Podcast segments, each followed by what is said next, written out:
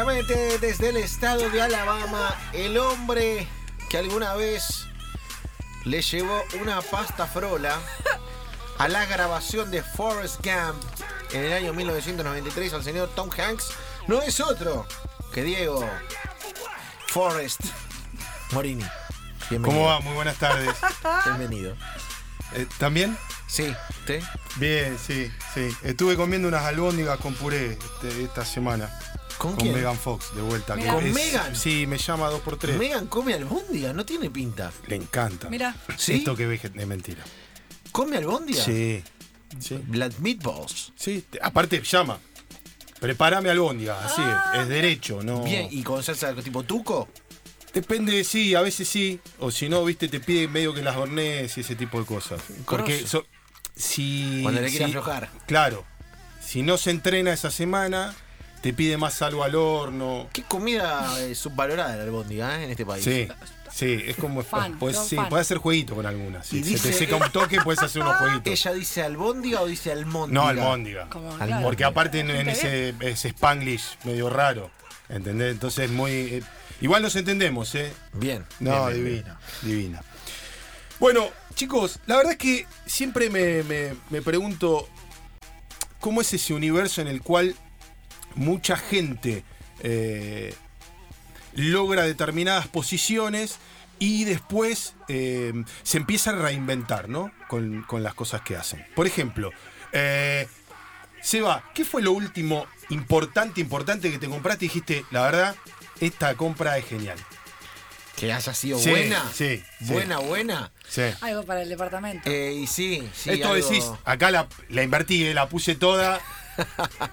Eh, y gasté una buena moneda en, en platos la otra vez. No, compraste unos platos de calidad. Unos lindos platos. bien. O sea, la gente viene a morfar y. Sí, no me gusta que falten platos, ¿viste? No me gusta que falte bien. vajilla, plato, eso. Interesante. Romy, Eh, La verdad es que tengo, pará, la verdad es que tengo como 20 platos en mi casa innecesariamente, porque no, nunca viene. nunca van a ir 20 Ah, personas a comer a tu eh, casa, no importa. me compré un juego de mesa y sillas porque no podía comer más en el puff en el sillón. Claro, ya está Bien. un poco incómoda la cosa. sí. Bien. Bueno, este señor que contó en varias oportunidades que había llegó, llegó a Dallas, a la ciudad de Dallas, en los Estados Unidos, en, los, en el oeste de los Estados Unidos, llegó con 60 dólares.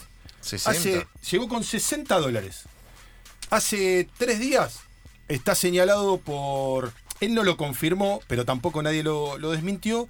Por haber comprado un avión presidencial. ¿Cómo la ven? ¿Qué? Vos te compraste unos platos, ¿Qué? vos te compraste un, jueguito, un jueguito de living. para armar. Él dijo, bueno, ¿qué hago ¿Un con avión presidencial? ¿qué hago, qué hago con este dinero? El Air Force One se compró. No, ¿Un no, Tango no, no, 01? no. No, no. El hombre fue y puso un- una moneda, algo así como 126 millones de dólares. No, pero para. eh, No hay plato que a- aguante. al- a- con el 30.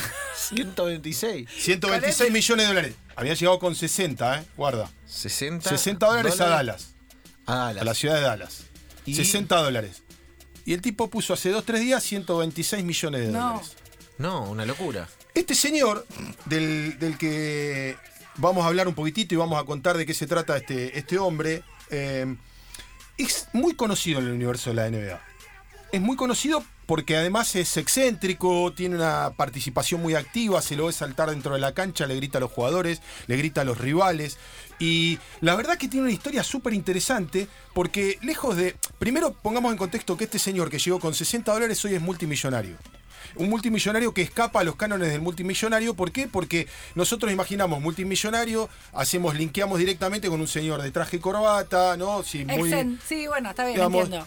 Tiene Un Warren Buffett, Claro, ponele. el tipo lo vemos, zapatillas, unos jeans, remeras, buzos, muy, muy acalorado siempre, guardando formas, pero por ejemplo ha ofrecido un millón de dólares al que logre y mande a rapar a Donald Trump.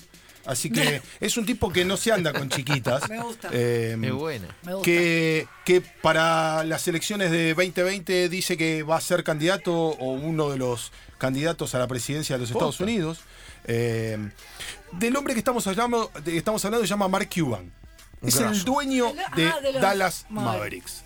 Ahora, la particularidad que tiene este señor es que siempre él se comportó de una manera muy muy amable para con sus jugadores, es un, es un, un hombre que, que defendió incluso en algún momento algunas situaciones que hubo de racismo en, en- la ciudad de Dallas, eh, que ha mimado mucho eh, a Dirk Nowitzki, al alemán, al, al legendario jugador de la NBA, que hoy abriga mucho a Luka Doncic, pero como te decía Seba, este hombre tiene muchas particularidades, porque así como llegó con 60 dólares al bolsillo, tenía 23 años, fue a vivir a Dallas y vivía en un departamento de tres habitaciones, él cuenta algunas cosas que a veces res- eh, resultan increíbles. Por ejemplo, él dice que no sabía programar, que aprendió solo porque se pasaba 7, 8, 10 o 12 horas delante de la computadora aprendiendo a programar. Y entonces en el primer proyecto que él participó, participó se llamó Micros Solution, año 1990. Esa compañía se vendió en 6 millones de dólares. Él era un accionista minoritario de esa Pero- historia. Pero empezó a amasar una fortuna que él ni siquiera creía que fuera posible. Ahora, cuando a él le preguntan, ¿cómo es que cambian un poco tu, tu energía y, y empezás a cada vez tener más dinero? Él empieza a contar algunas historias que tienen que ver con que dice que a los 12 años él ya había empezado a hacer ventas puerta a puerta. Iba y vendía Ah. muchas de las cosas que tenía, las vendía que, por ejemplo, había sido contratado en una compañía de software porque a él le gustaba mucho toda esta historia y que un día por ayudar y colaborar para lograr una venta por 15 mil dólares, eh, lo terminaron despidiendo porque a él la orden que le habían dado era que tenía que limpiar y dejar toda la oficina en orden para el otro día. Tan yankee, Dios Eh, mío. entonces, eh, él, digamos, es como que en ese momento empieza a entender que, que su, su, su destino estaba llamado a ser un tipo importante. Eh, él cuenta, por ejemplo, que la vida se la cambió un libro. ¿El secreto? El secreto dice que leyó un, puta.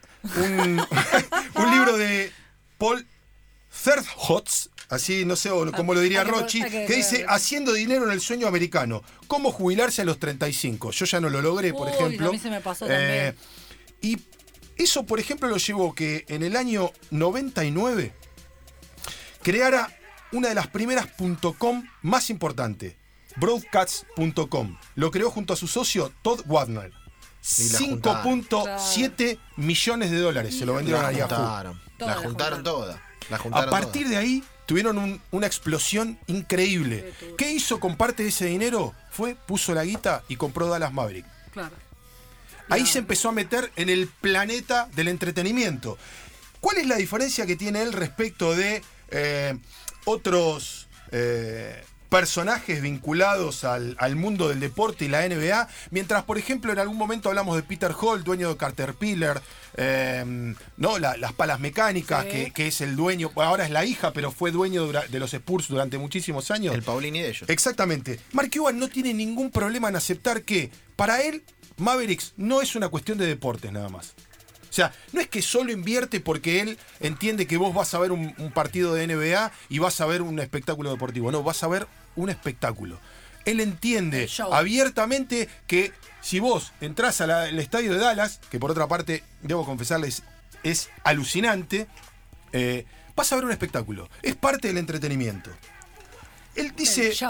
Dice, nosotros en el negocio deportivo no vendemos el juego, vendemos experiencias únicas y emocionales. No estamos en el negocio de vender baloncesto, estamos en el negocio de vender diversión, estamos en el negocio de dejarte escapar tu cabeza, somos entretenimiento de experiencia, estamos en el negocio de dar la oportunidad de crear experiencias. Se lo digo a nuestra gente en los Mavericks en todo momento, quiero que un juego de los Mavericks sea más como una gran boda que como cualquier otra cosa. Ojo, ojo con esa política deportiva porque el tipo la tiene atada. Es, eh, Diego, un dueño visible, de, ¿viste? De los que ves al borde del campo, que en general no pasa en la NBA, ¿viste? No, no, están en no. las oficinas.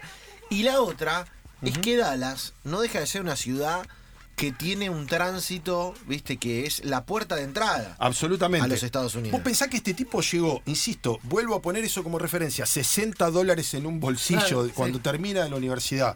El tipo tiene una empresa, tiene muchísimas empresas. Una es Shark Tank. A él lo conoce como Shark Tank, el tiburón de los Ah, negocios. hay- aparte hay un como un reality que es, es muy zarpado y muy conocido. Eh, eh, ellos in- invir- invirtieron, digamos, no solo en Shark Tank, sino en- hay una serie que se llama de, eh, de Benefactor, Exacto. que la productora que él lleva adelante eh, es, es uno de los éxitos que ha tenido. Pero, por ejemplo, él apostó guita en una empresa que se llama One Heart Design.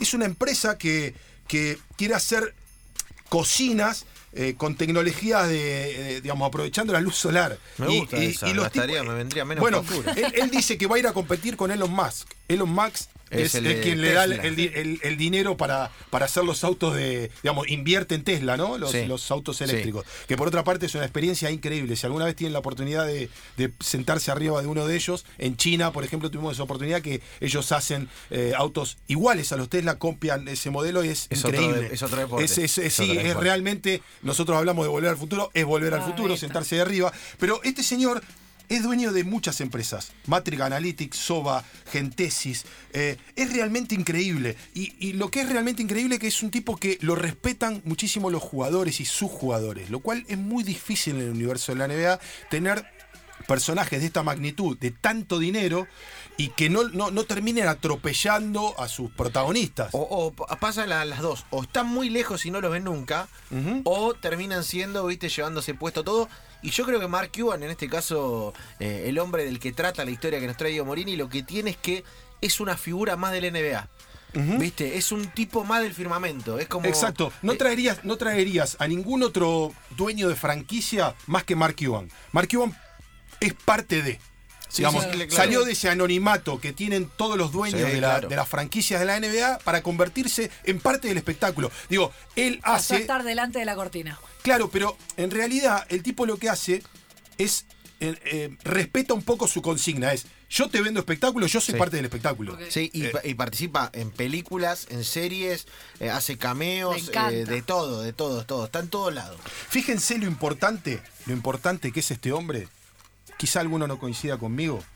Que para construir un nombre se creó como ya lo contamos. Pero tan importante este hombre que logró que hace no mucho tiempo alguien con un nombre que genera cierta urticaria, que es Donald Trump, Sí. le diga, este señor no tiene oportunidades en- para ser presidente, es un absoluto idiota. Bueno, Mark Cuban lo mandó a pelar, un millón de dólares para el que pele a Donald Trump. Podemos ir, ¿por qué no? Podemos ir, eh, esta es la historia que nos ha presentado Diego Morini, aquí con todo el equipo, viste, expectante, nos encanta las historias de Diego, me las recomiendan todo, viste, dice, qué bien Morini, qué bien salen, qué buenas historias, etcétera, La etcétera. esperan, la ¿Usted, esperan. ¿Usted, Romy, cómo le gustó la historia? Mucho. Aparte, Eh, me copa. A ver. Me copa enterarme de cosas que por ahí yo solo sé alguna o la superficie y que el chabón te escarba, te escarba, te escarba y te trae la posta. ¿Usted Lanza que habló poco, cómo está? Bien, Seba, bien, tranquilo acá. Eh, hoy aparte está mi amigo personal, Diego Alberto Morini, al cual solamente le pedí un favor en mi vida, que fue que me ayude a acreditarme la NBA. Pregúntame que si me acreditaron. ¿Lo No, acreditaron? no, no me acreditaron, así que no sé qué voy a hacer. Me siento, me siento derrotado. Y ahora... Bien, bien, no bien, sé bien, qué- qué- bien. qué voy a hacer, pero tranquilo, si no voy a la NBA, uf. haré otra cosa. Bueno, lo- lo- Podemos tener novedades, Lanza, no, no ¿Qué- se apure, no se Qué atropelle. ataque, eh, qué ataque fuerte, Fuerte. Morini, qué ataque, allá. ataque, Sí, qué durísimo, ataque, un durísimo. holograma atacando. Tanda, señores, y venimos con más.